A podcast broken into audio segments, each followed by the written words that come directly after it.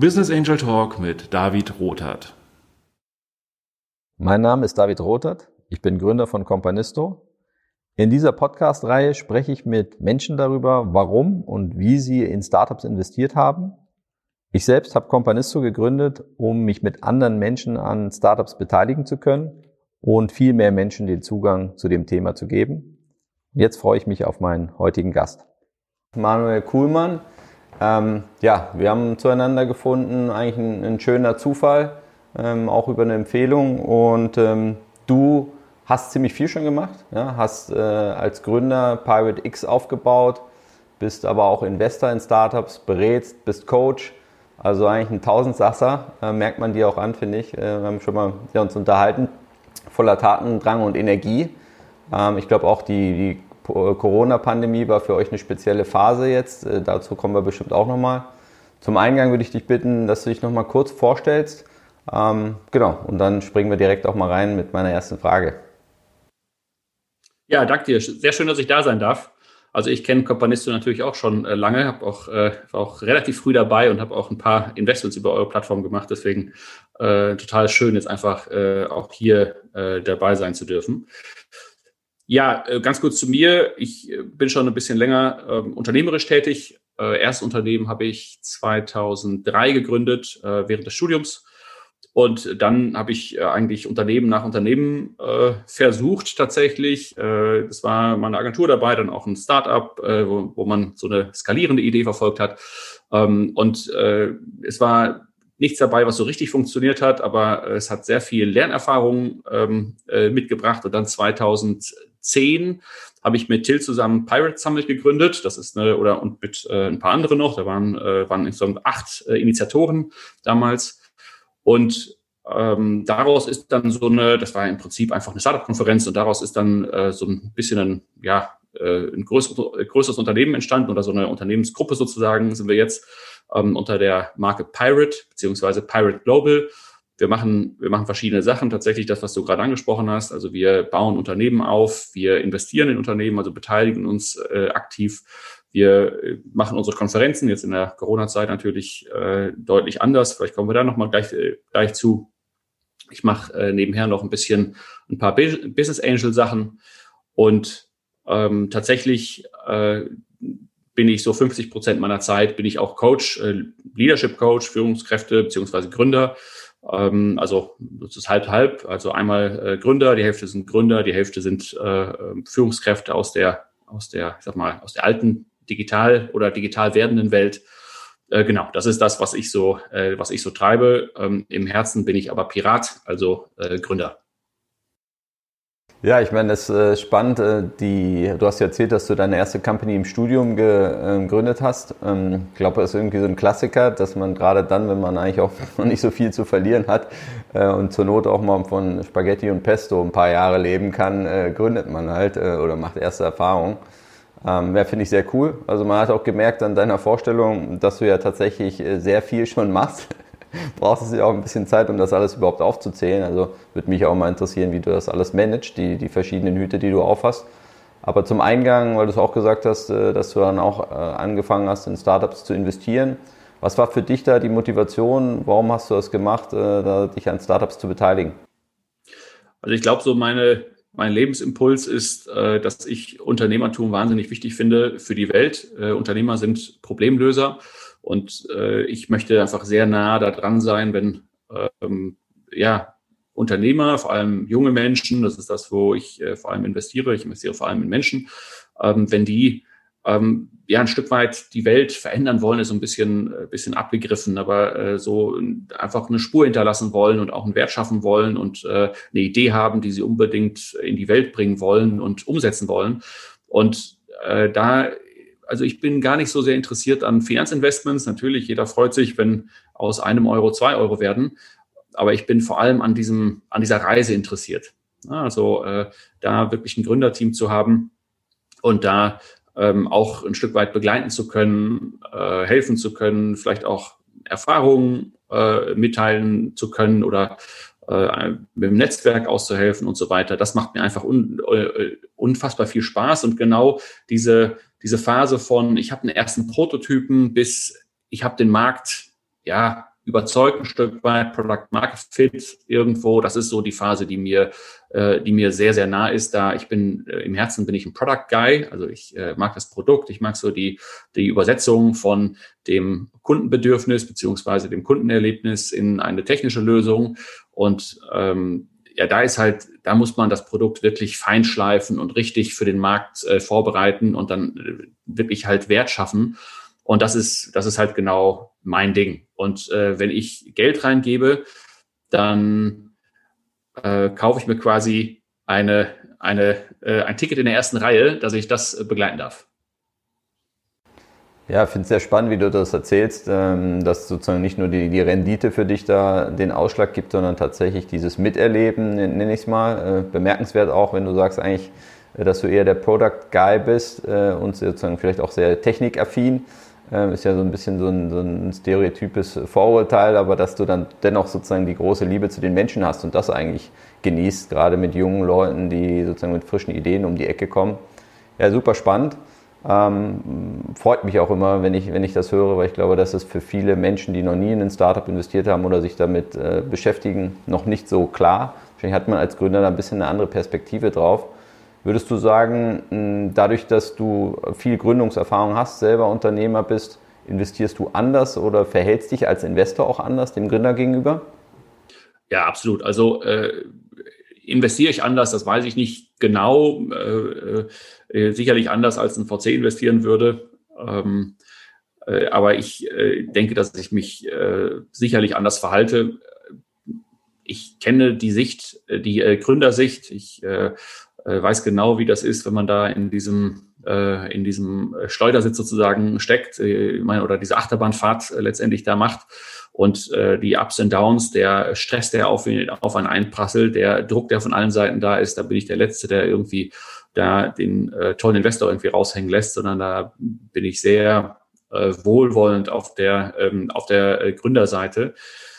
Ähm, für mich ist es äh, tatsächlich so, dass wir, also ich habe ein paar Investments gemacht, die so klassische, klassische Venture Cases sind. Das ist ja auch so das normale Playbook, sage ich mal, was aus dem Silicon Valley rüber ist und was jeder Accelerator auch irgendwie macht, ist, äh, ja, hier hab eine Idee, dann kommst du in den Accelerator, dann wirst du irgendwie fertig gemacht für den Investment Case, dann holst du dir Geld und dann, äh, dann, äh, geht, dann geht das Wachstum los.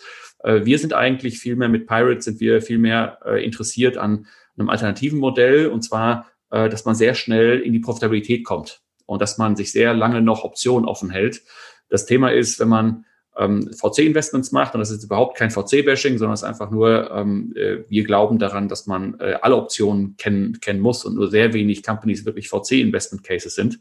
Ähm, wenn man, wenn man VC-Investment macht, dann ist es klar, dass man auf ein Exit zusteuern muss, dass man Liquidi äh, Liquidationsevent irgendwann braucht. Also entweder man verkauft dann äh, die Company beziehungsweise die Anteile äh, oder man macht ein IPO oder ähnliches. Ne? Also da das dann ähm, äh, und das ist äh, das ist äh, eine Form des Unternehmertums, die eigentlich total nischig ist. Ja, das ist wirklich diese besonderen Cases, die wirklich äh, Hockeystick-mäßig äh, Wachstum über alles äh, hochkickern. Es gibt sehr viele sehr valide Unternehmensideen, die aber vielleicht nicht dieses äh, Hyperwachstum haben und die äh, sehr gute Businesses wären, wenn sie einfach sehr stetig, äh, sehr stetig wachsen äh, würden. Ähm, da gibt es auch äh, in, äh, in USA vor allem gibt es ein paar, so Earnest Capital oder IndieVC oder so, die sehr, ähm, die so ein bisschen auch, äh, die zwar auch Kapital geben, aber eben nicht diesen, nicht auf dieses Hyperwachstum setzen. Und äh, äh, Unternehmertum ist für uns Selbstbestimmung, hat ganz viel mit äh, Selbstbestimmung zu tun. Und äh, wenn man ein VC reinnimmt, dann äh, macht man sehr viele andere Optionen zu. Und das muss man, muss man sich ganz gut überlegen, ob man das möchte. Das ist ein sehr valider, sehr, sehr äh, okay Weg, sage ich mal. Das ist aber ein Prozent von 100 Prozent Unternehmensgründungen, die dafür geeignet sind. Und deswegen, wir äh, mögen es eigentlich und auch tatsächlich, wir investieren gerne in Unternehmen, die sehr schnell Richtung Profitabilität streben. Ja, ich glaube, du sprichst einen sehr wichtigen Punkt an. Also natürlich, ähm, ich glaube, da gibt es auch sozusagen noch nicht genug äh, Wissen vielleicht im Markt, dass viele Cases tatsächlich gerade sozusagen klassische Venture Capital Fonds ja immer nach Cases suchen, die eigentlich äh, jeder für sich das Einhornpotenzial hat, äh, um eigentlich den, den Fonds auch am Ende äh, einzuspielen. Ähm, ich glaube, da gibt es auch einen gewissen Unterschied zu, zu Privatinvestoren, Business Angels, die natürlich auch eine, eine gute Rendite erzielen wollen. Man geht ja auch ein starkes Risiko einfach ein aber nicht, nicht sagen muss, es muss sozusagen äh, 1000x äh, am Ende rauskommen, sonst gucken wir uns das gar nicht an. Ähm, das sehe ich auch so. Da gibt es, glaube ich, viele Unternehmen. Fairerweise geht der Gründer aber noch ein, noch ein extremes Risiko ein, weil der hat ein Portfolio of, of one. Der hat also nur ein, ein Unternehmen in seinem, seinem Portfolio, ein Business Angel, der vielleicht ein bisschen mehr auch machen kann. Der streut das dann und hat dann zehn Pferdchen, die halt dann laufen. Und wenn zwei dann eben es halt nicht schaffen oder auch fünf oder wie auch immer, ähm, dann ist es nicht ganz so schlimm, wenn ein oder zwei eben das halt alles wieder rausholen. Und äh, ne, das ist immer wieder dieses äh, die Gründersicht oder die äh, oder die Angel-Perspektive. Ähm, äh, und ich bin da doch sehr nah an dieser, an der Gründerperspektive. Und äh, das äh, ist immer schmerzhaft, wenn ein Unternehmen es halt letztendlich nicht schafft. Wir wissen aber alle, dass äh, ähm, von, zumindest von den äh, Venture Cases äh, über 50 Prozent äh, locker es halt eben halt nicht schaffen. Und naja, also deswegen, ähm, ich bin da schon auch immer demütig und das ist, äh, es ist schade äh, und äh, wirklich traurig, aber meistens gibt es da auch eine, auch eine Geschichte hinter. Ja, ja, also vielleicht auch zu der Geschichte nochmal zu deiner eigenen Geschichte würde ich nochmal gerne überleiten, weil ich das extrem äh, inspirierend und spannend fand, auch in unserem Vorgespräch. Du hast es ja schon mal angedeutet, mit Pirate X habt ihr jetzt, ähm, sag ich mal, eine, ja, so eine richtige Unternehmensgruppe aufgebaut, macht ganz viel für mich, aber korrigiere mich, wenn ich da falsch liege. Äh, seid ihr besonders in Erscheinung getreten, damals eigentlich, als ihr mit dem Pirate äh, Summit eine neue Konferenz für Startups und Investoren aufgebaut habt, ähm, was ich für sich sozusagen schon nicht äh, so ganz einfach fand, weil ähm, es ja schon viel auch in dem Markt gab, aber ihr, glaube ich, ganz anders daran gegangen seid und mit großem Erfolg. Habt dann, glaube ich, über die Zeit extrem viele Events gemacht, äh, 30 pro Jahr locker mit mehreren tausend Teilnehmern. Ja, und dann kam jetzt im März auf einmal Corona und ähm, ja, all das konnte nicht mehr stattfinden. Und trotzdem reden wir jetzt hier äh, miteinander und ich weiß, dass es sozusagen euch als Company besser als je zuvor geht äh, und ihr eure Mitarbeiterzahl verdoppeln konntet. Ähm, und das finde ich natürlich jetzt äh, super spannend, wie ihr das geschafft habt. Ja, kann ich mal ein bisschen Einblick geben vielleicht. Also ähm, äh, ich bin im Prinzip bei Pirate Global, das ist die das ist sozusagen die Holding. Und Pirate X ist äh, dann die Software, äh, die äh, Softwareagentur nicht, Softwareagentur haben wir auch, aber das ist eine, eine Eventagentur, beziehungsweise vorher war, war Pirate X eben halt auch selber Veranstalter von, von Events. Dort haben wir unsere Events, die wir damals 2010 begonnen hatten, Pirate Summit und so weiter, haben wir da im Prinzip dann reingetan und Spin-off gemacht oder ein Tochterunternehmen gemacht und ähm, äh, zu 80 Prozent äh, eigene Events, 20 Prozent ähm, Eventagentur. Das war vor der Pandemie. Dann kam äh, die Pandemie, wir haben das schon so gesehen, im, äh, im Januar war so, ah, okay, da kommt was in äh, China, ähm, das äh, sieht gar nicht gut aus, die Bilder, die sind ja auch durchs, ähm, durchs Internet gegangen, äh, wo dann dachten, okay, wenn die so heftig reagieren, und äh, wir kennen alle exponentielles Wachstum. Wenn das einmal aus äh, China raus ist, ist das nicht mehr aufzuhalten. Ähm, da waren wir schon halt ein bisschen vorsichtig. Haben dann in Köln, wir sitzen selber auch in äh, Köln, hatten ein Karneval-Event, waren da total unruhig schon, weil das war Mitte Februar, glaube ich. Haben dann äh, sehr genau alles halt schon beobachtet. Zum Glück konnte das noch, konnte das noch durchgehen. Und dann ging es aber relativ, relativ zügig, dass wir schon gesehen haben, okay, wir müssen uns äh, irgendwas, irgendwas überlegen. Ähm, und wir sind da, ähm, das ist jetzt auch nicht meine erste Krise. Ich habe äh, .com äh, habe ich äh, relativ nah miterlebt. Ich hatte kein eigenes Unternehmen damals, aber ich habe es relativ nah miterlebt. Das war äh, sehr eindrucksvoll. Ich habe dann ein Recruiting-Startup gehabt, äh, als äh, die Finanzblase geplatzt ist. Äh, da, da ging so gut wie gar nichts mehr danach. Ähm, also niemand wollte mehr rekrutieren. Also rekrutieren ist sowieso ein relativ saisonales Geschäft.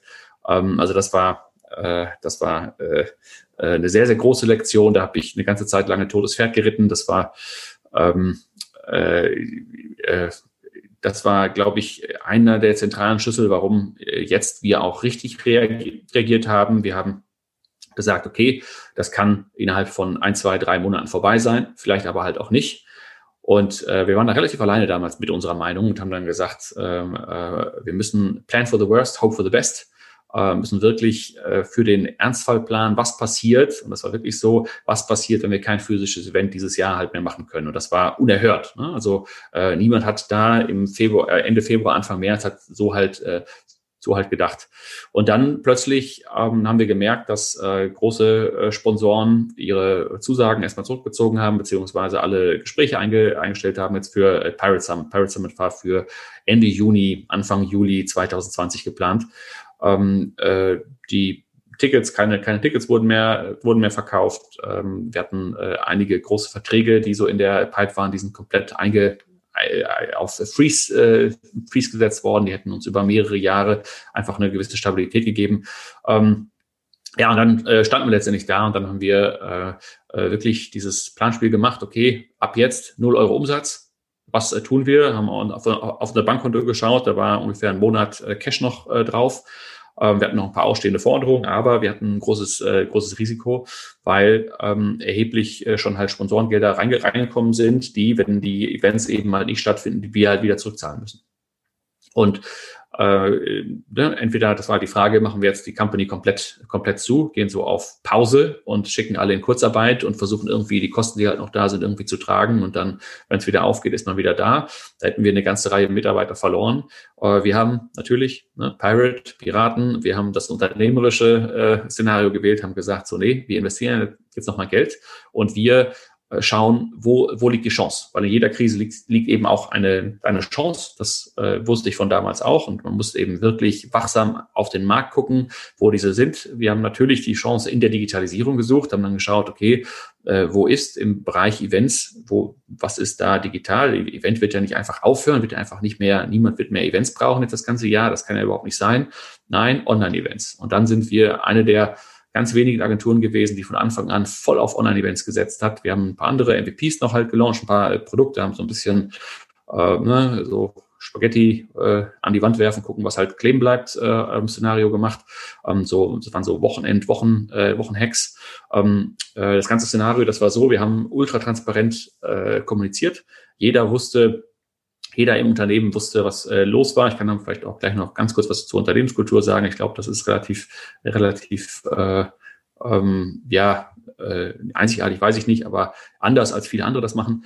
Und ähm, äh, da haben wir äh, da haben wir eine Woche äh, Vollfokus, alles andere war egal, Vollfokus drauf, hatten dann äh, am Ende der Woche hatten wir einen Plan haben dann die Hälfte oder das Produktionsteam haben wir dann in, in, in Kurzarbeit geschickt und noch das Sales-Team haben wir halt, äh, haben wir halt draufgesetzt. Die haben äh, mit einem Ultraspeed äh, sind die an den Markt gegangen mit verschiedenen Produkten. Wir haben ein Guidebook geschrieben zu Online-Events, hatten überhaupt keine Ahnung vorher dazu. Wir haben einen Podcast gelauncht zu, äh, zu Online-Events und haben einfach wirklich massiv einfach Druck auf den Markt gebaut. Ähm, das Gute war, zu dem Zeitpunkt gab es niemand, der das Thema wirklich halt bespielt hat. Und nach so einem Monat kam, kam die, äh, kam die Anfragen rein und dann waren wir ähm, mit der kompletten Mannschaft im Juli, Juli, August waren wir wieder an Bord äh, oder im Juli konnten wir die alle aus der Kurzarbeit zurückholen. Also hatten drei Monate hatten wir, äh, hatten wir Kurzarbeit, zumindest äh, teilweise. Ähm, und ab August haben wir wieder, haben wieder geheiert und die Pipeline ist jetzt immer noch halt voll. Also es ist äh, ein bisschen zynisch, aber die Pandemie spielt uns tatsächlich in die Karten äh, gerade. Ähm, und wir sind äh, ja auf dem Weg, äh, wirklich äh, eine signifikant äh, äh, ja, glaube ich, gute Online-Event-Agentur zu machen, so ein äh, oder zu werden. So ein, so ein Prozess ähm, hat natürlich total viel Schmerz, bringt es mit sich, weil äh, Mitarbeiter die vorher da waren, bestimmte Skills hatten. Äh, die Skills braucht man eben halt nicht mehr. Man wird deutlich mehr eine Tech-Company, wenn man Online-Events macht. Ähm, braucht deutlich mehr Tech-Skills, braucht Video-Streaming-Skills, hatte niemand halt überhaupt einen Plan von. Du musst, äh, Internet ist das äh, A und O. Du musst äh, bestimmte, äh, ne, bestimmte Internet-Ausfall-Szenarien, äh, ähm, äh, Load Balancing und so weiter machen. Ähm, da äh, bauen wir komplett unser Know-how jetzt eben halt auf und äh, ja, wir haben im letzten Jahr, weiß ich nicht, 50, 60 Online-Events gemacht und äh, die größten mit über, über 10.000 Teilnehmern und, und dieses Jahr wird, wird das noch deutlich mehr. Also richtig, richtig große Messen digitalisieren wir aktuell ähm, und das äh, sieht weiter gut aus und wir sind, äh, oder ich persönlich glaube auch, dass ein großer Teil der Online-Events eben halt auch bleiben wird, beziehungsweise auch ein ganz neuer Markt letztendlich entstehen wird. Also äh, das ist Wahnsinn, wie man, wie in, in wenigen Wochen oder Monaten äh, Veränderungen passieren können, die sonst halt in äh, Jahren passieren, weil alle wussten, irgendwann geht's halt Richtung Online-Events. Aber ähm, das war zumindest, dass ich das weiß, zum ersten Mal, dass die Digitalisierung deutlich langsamer war als das äh, Bedürfnis, was der Markt letztendlich wollte. Normalerweise schiebt die Digitalisierung das, äh, das äh, Nutzerverhalten. Hier war das Nutzerverhalten, was einfach gefordert hat, wir brauchen jetzt aber irgendwie eine Möglichkeit, Online-Events möglich zu machen und die Plattform äh, mit deutlich, äh, deutlich langsamer hinterher äh, gekommen sind. Aber mittlerweile äh, sehen wir da sehr viele Innovationen und ich bin äh, sehr, sehr optimistisch. Ja, ich meine, du erzählst das jetzt ähm, und äh, eigentlich tatsächlich von den Fakten auch nochmal um, äh, unglaublich, wie ihr es jetzt gepackt habt. Also du hast gesagt, äh, eigentlich das Geschäftsmodell komplett entzogen. Und da sitzt man zusammen und dann erzählst du jetzt ja auch, dass ihr euch dann zusammengesetzt habt und überlegt habt. Ähm, und ich glaube, so aus meiner Erfahrung, das erfordert ja schon eine extreme Einstellung und auch einen ja, extrem positiven Geist. Ne? Man sagt das immer so, in der Krise, da liegt eine Chance und jeder nickt das irgendwie ab. Aber das zu fühlen und dann auch als Team umzusetzen, weil das packt man ja nur gemeinsam, ist ja, sage ich mal, ein ganz anderer Schnack. Und äh, das würde mich nochmal interessieren, weil du auch das Stichwort Unternehmenskultur angesprochen hast. Ähm, was waren da so entscheidende Kriterien auch für andere, vielleicht so ein bisschen, um rauszuhören, äh, was, was kann ich eigentlich machen oder worauf kann ich achten? Denn man, ich glaube, es gibt auch viele Teams, die dann am Ende so ein bisschen oder Gründer und Gründerinnen, die dann sozusagen so als, als Rampensau vorne stehen und versuchen, gute Laune zu erzeugen. Ähm, was aber für mich immer so wie so, so ein Bild ist, wie so ein Luftballon, den man reinpustet, der aber leider ein Loch hat. Ja, weil das funktioniert halt nicht, das ist nicht nachhaltig. Man braucht sozusagen eine Dynamik, eine Kultur, wo, wo alle sich darauf einlassen mit dem Schmerz, aber eben auch Bock drauf haben. Und ja, warum ist das bei euch so? Ja, also das ist, äh, das ist eine gute Frage. Da haben wir auch, äh, auch lange drüber nachgedacht. Also ich bin, ich bin bei Pirate X für zwei Sachen verantwortlich. Also ich habe keine, keine operative Rolle mehr. Ich bin einmal für das Thema Kultur verantwortlich einmal für, für generell die Brand Pirate. Und ähm, äh, und mein, mein Job ist, dass äh, es allen Companies in unserer Gruppe in sechs bis zwölf Monaten besser geht als heute. Ne? Also ein bisschen vorauszudenken, die anderen, die so ein bisschen auch vielleicht im Operativen auch einen gewissen äh, ne, also so äh, Betriebsblindheit äh, haben.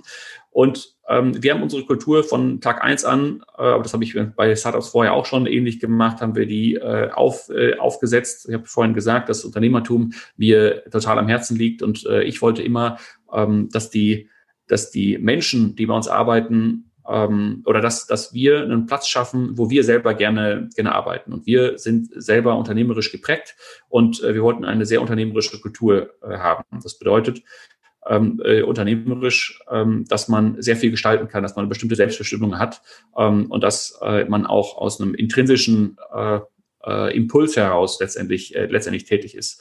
Wie, wie schafft man das? Ähm, wenn man ähm, Selbstbestimmtheit und äh, Unternehmertum äh, gewährleisten möchte, dann muss man äh, Freiheiten geben. Dann müssen Leute auch selber entscheiden dürfen. Nur dann ist man wirklich halt selbstbestimmt. Und äh, das, das setzt voraus, dass man Vertrauen gibt. Deswegen haben wir von Anfang an alles, was wir getan haben, um das, um das Thema Vertrauen herum gestaltet. Wir haben äh, äh wir, wir, wir zählen keine Urlaubstage. Ne? Also zum Beispiel, äh, wir äh, schauen nicht, wo die Leute arbeiten, ob die Leute arbeiten, sondern wir, wir sind viel mehr nach Outcome gesteuert. Ne? Also jeder hat halt ein KPI, jeder hat halt ähm, eine Verantwortung. Wir haben keine, keine Jobtitel und wir haben keine formellen Hierarchien, die dann explizit irgendwie starr bleiben, sondern ähm, wenn jemand äh, sich, äh, wenn jemand Lust auf etwas hat, also wirklich eine intrinsische Motivation, so hey, das wäre doch cool, wenn das halt gemacht wäre, dann, dann ist eher so, ja, dann äh, mach doch und zeig, ne, du kriegst eine KPI und dann zeig, dass du, dass du da vorwärts äh, vorwärts kommst. Ähm, das, das verändert komplett die Dynamik, weil Leute tatsächlich Ownership übernehmen. Ne? Also wirklich, äh, äh, sie, sie sind dann verantwortlich und sie, man gibt einem nicht verantwortlich, sondern die Leute nehmen sich die Verantwortung. Wir, wir nennen das Leadership is defined by, by Followership. Wenn man keine Gefolgschaft, wenn man keine Gefolgschaft hat, also niemand hat, der, der zu einem kommt, zu bestimmten Themen oder einem halt folgt, ähm, dann ist man auch überhaupt kein Leader. Ne? Dann kann man, also es ist in, in äh, traditionellen äh, Unternehmen, also in Konzernen etc., ist es häufig so, dann wird man halt, äh, wird man halt benannt und dann kriegt man eine explizite Autorität. Das heißt aber nicht, dass die Leute dann zu einem, in Anführungsstrichen, aufschauen oder sagen so, hey, das ist der beste, beste Mann oder die beste Frau, um, äh, um mit dem Thema zu kommen. Äh, äh, wenn der eine Entscheidung trifft, dann, dann, dann wird das schon richtig sein. Sondern ähm, auch in großen Organisationen gibt es halt implizit, ähm, implizite Führungskräfte, zu denen man dann, dann halt geht und bestimmte Themen regelt und dann geht man nochmal zu expliziten, um das dann, das dann formell zu machen. Wir machen das implizite explizit. Das bedeutet aber auch, dass äh, sich Verantwortlichkeiten relativ schnell ändern können. Und das, das nicht, dass irgendjemand sein, äh, sein äh, Gesicht verliert oder halt einen Status verliert, sondern das heißt dann so, so, hey, ähm, äh, nimm, nimm du dir doch oder, oder ich nehme mir jetzt jetzt äh, dieses Thema und dann wird ein Thema wichtiger als das andere. Was äh, was ist passiert in der äh, Pandemie? Plötzlich waren äh, plötzlich waren die Leute, die ähm, technikaffin waren, waren plötzlich in einer in einer Führungsposition ne, haben viel mehr Verantwortung übernommen, haben gesagt, ja, ich kümmere mich darum. Ich, ich schaue mir an, wie das mit Videostreaming funktioniert und so weiter. Natürlich hat das äh, den Effekt, dass ein Stück weit die Balance, die vorher da war, sich halt verändert hat. Wenn man aber eine, eine Kultur hat, wo jeder sich halt auch nach seinem eigenen Tempo oder in seinem eigenen Tempo ähm, äh, entfalten kann, dann gibt das, dann gibt das wahnsinnig viel äh, Freiraum weil jeder halt auch weiß, ja, meine Zeit wird auch wieder kommen und ich werde meinen Platz in dieser neuen Organisation und in, die, in diesen neuen Aufgaben finden. Das bedeutet nicht, dass das eine, eine, eine Demokratie ist. Eine Demokratie wäre, wäre viel zu langsam, sondern es ist tatsächlich tatsächlich, dass man den, den Leuten, denen man vertraut, dass sie die Führung übernehmen können für bestimmte Themen. Es hat nicht nur die Führung als ich bin jetzt hier der Chef, sondern den, den Lead in bestimmten Themen dass man dann auch äh, deutlich bessere Resultate erzielt und deutlich weniger interne, interne Politik hat und interne Statusspielchen, Machtspielchen und so weiter, weil man einfach sagt, es geht um die Sache und unsere Kultur von Anfang an war, ähm, Leute können sich Verantwortung übernehmen und Leute folgen dann auch den Leuten, die, die tatsächlich dann auch zeigen und beweisen, dass sie auch, äh, auch an Resultate erzielen können. Ja, also mich freut es äh, extrem, ähm, dass ihr mit diesem Weg äh, großen Erfolg habt, ja, dass das so funktioniert und es leuchtet auch ein und ich glaube, ganz viele, mich eingenommen, äh, wünschen sich auch so eine Kultur. Ähm, und man weiß natürlich auch, der, der Fisch stinkt vom Kopf her, sagt man so schön. Also gerade die, die in Führungspositionen sind, die müssen dieses Vertrauen aussprechen und zeigen und vorleben und ich finde es cool, also ich äh, freue mich sehr und äh, bin gespannt, was ihr in der Zukunft für digitale Events aufzieht wie ihr da wieder euren äh, Pioniergeist lebt. Und ähm, ja, bedanke mich an der Stelle ganz herzlich für deine Zeit und dass du all dieses Know-how hier mit uns geteilt hast. Sehr, sehr gern. Danke, dass ich da sein, da sein durfte bei euch. Danke.